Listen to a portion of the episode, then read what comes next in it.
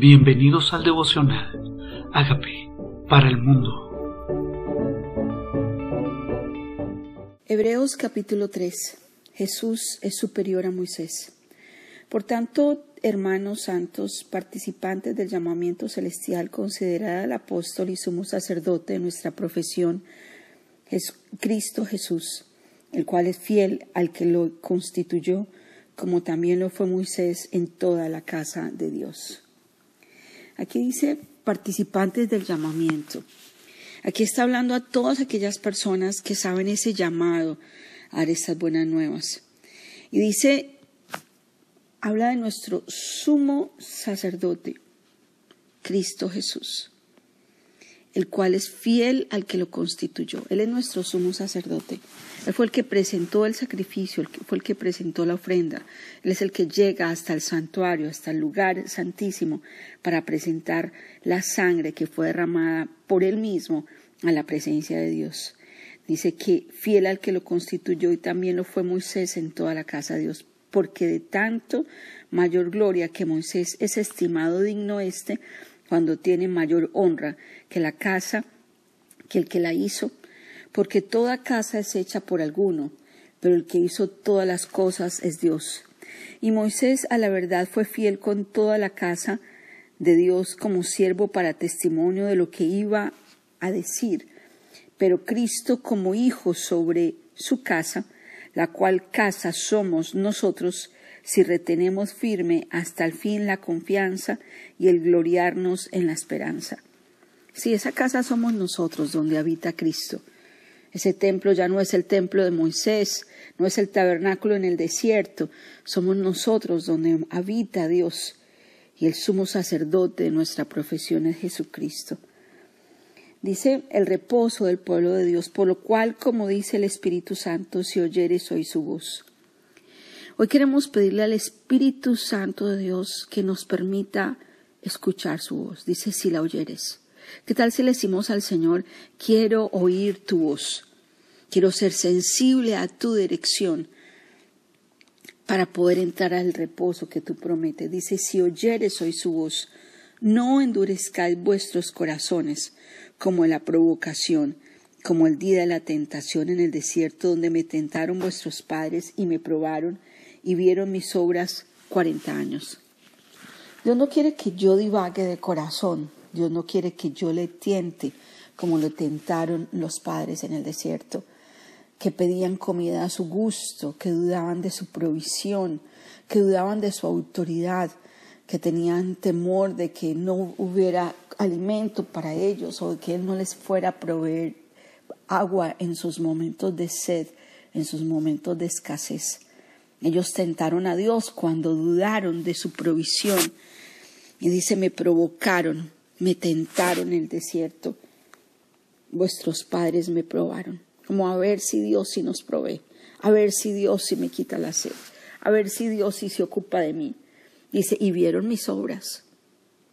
¿Qué tal si nosotros vemos los milagros de Dios no por tentarle, sino porque estamos seguros de que Él está ocupándose de nuestras vidas? Dice, me probaron y vieron mis obras, a causa del cual me disgusté contra esa generación.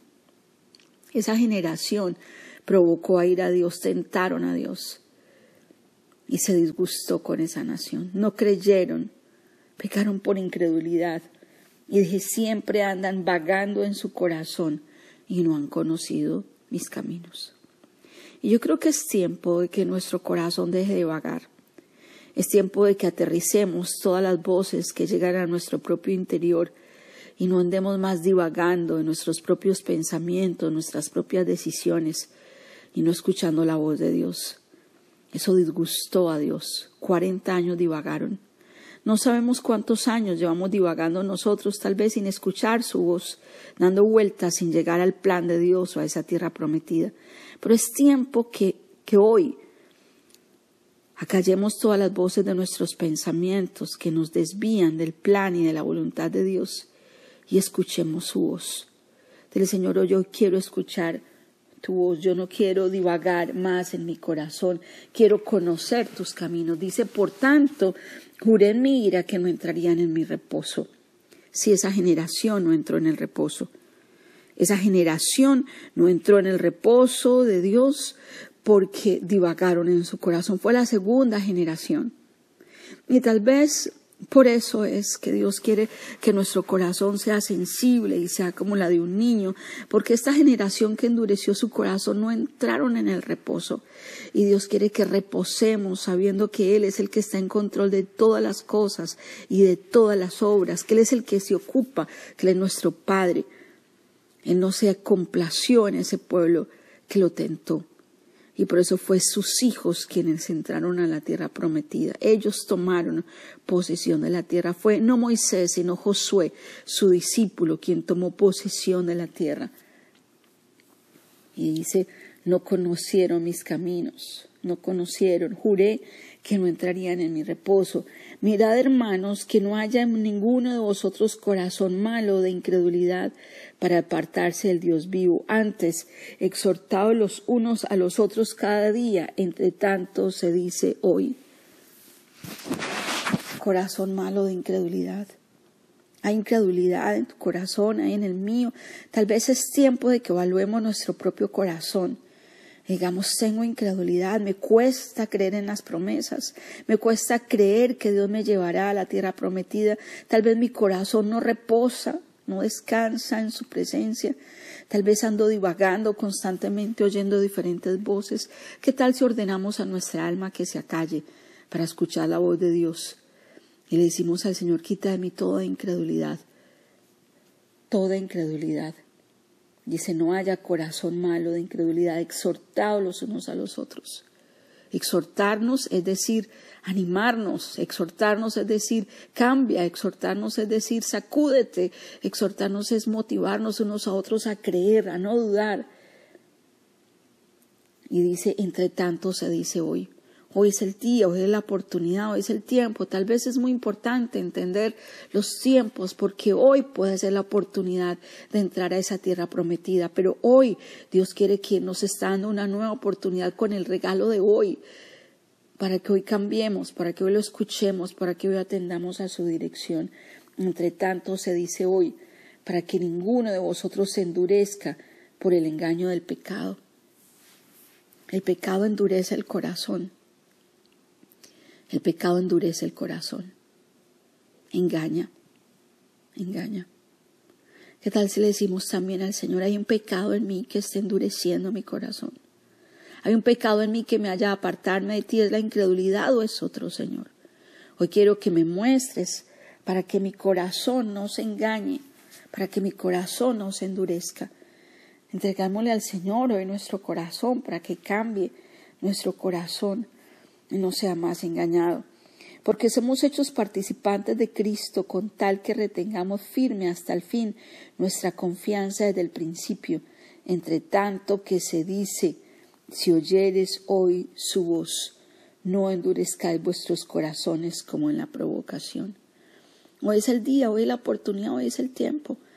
Tal si le dice, Señor, tal vez yo pienso que mi corazón estoy bien, pero si tú ves que mi corazón es el problema, para que yo vea el reposo en mi vida, para que yo entre a tu tierra prometida, hoy te quiero entregar mi corazón, Señor. Dice quiénes fueron los que, habiendo oído, le provocaron. No fueron todos los que salieron de Egipto por mano de Moisés y que quienes y con quienes estuvo el disgustado cuarenta años no fue con los que pecaron, cuyos cuerpos cayeron en el desierto, y a quienes juró que no entrarían en su reposo, sino aquellos que desobedecieron, y vemos que no pudieron entrar a causa de incredulidad. Tal vez seguimos obrando, trabajando, haciendo, dando vueltas en nuestra cabeza, no hemos reposado, no entendemos que es Dios el que ya lo hizo todo, no entendemos que Jesucristo fue el autor y consumador. Seguimos dando vueltas en nuestra cabeza, angustiándonos, pensándonos que dependemos de nosotros y no de lo que Él hizo. Ese corazón incrédulo que le cuesta creer que las promesas de Él son sí, son amén. Tal vez el verdadero pecado es no creer que Él ya lo hizo todo y que nos debemos apropiar para poder entrar en el reposo. Hoy dile, hoy yo quiero reposar de mis obras. Hoy quiero creer que dependo de ti, por eso debo estar más en tu presencia, escuchar más tu voz, acallar las voces de mi propia sabiduría, de mi propia experiencia, de mi propio conocimiento, dejar de tentarte, desafiarte y descansar en ti sabiendo que tú tienes el control. Quita de mí toda dureza, dile Dios, quita de mí toda dureza, quita de mí toda incredulidad, quita de mí toda incredulidad. Dile, Señor, me cuesta, me cuesta creer que tú estás en control, me cuesta, Señor, creer que tú ya lo hiciste todo para mí. Tal vez he estado 40 años o más dando vueltas en mis propios pensamientos.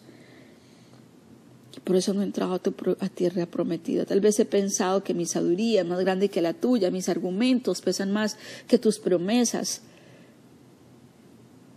Se me olvida que la obra ya fue hecha que tú ya venciste por mí. Yo quiero que tú te complazcas en mi vida, no quiero provocarte, no quiero que te disgustes, quiero descansar en ti sabiendo que tú eres quien hace todo, tú eres, de ti dependo, tú ya lo hiciste. Quiero reposar sabiendo que la obra fue hecha en la cruz para mí. Quiero reposar sabiendo que ya venciste por mí, que ya dijiste consumado es. Dile Dios, hoy descanso en ti. Toda voz que no viene de ti hoy es acallada. Hoy te entrego mi corazón para que sea quitada toda dureza y mi corazón sea sensible a tu voz. Quiero dejar de dar vueltas alrededor de las mismas circunstancias. Quiero por fin, Señor, entrar a la tierra prometida. Permite que mi siguiente generación entre conmigo. Señor, yo quiero que mi generación, Señor, que la generación de mis hijos entre y tome posesión de lo que tú preparaste para mí, para nosotros como familia. Aquí estamos, Señor, tú y los hijos que me dio Jehová. Aquí estamos, Señor. Cambia lo que haya que cambiar, sana, transforma lo que tenga que transformar. Hoy nos rendimos, hoy rendimos nuestra voz y nuestros pensamientos y nuestras ideas y nuestras distracciones. No queremos divagar más en nuestro corazón. Confesamos que somos pecadores, pero tú moriste en la cruz por nuestros pecados, por mis pecados. Te pido que entres a mi vida como Señor y Salvador y hagas de mí la persona que tú quieres que yo sea. Y entre tanto que se dice hoy, hoy vuelvo mi corazón a ti, Señor, como mi Señor y Salvador. Haz de mí la persona que tú quieres que yo sea. Confío en ti y en tus promesas. Amén.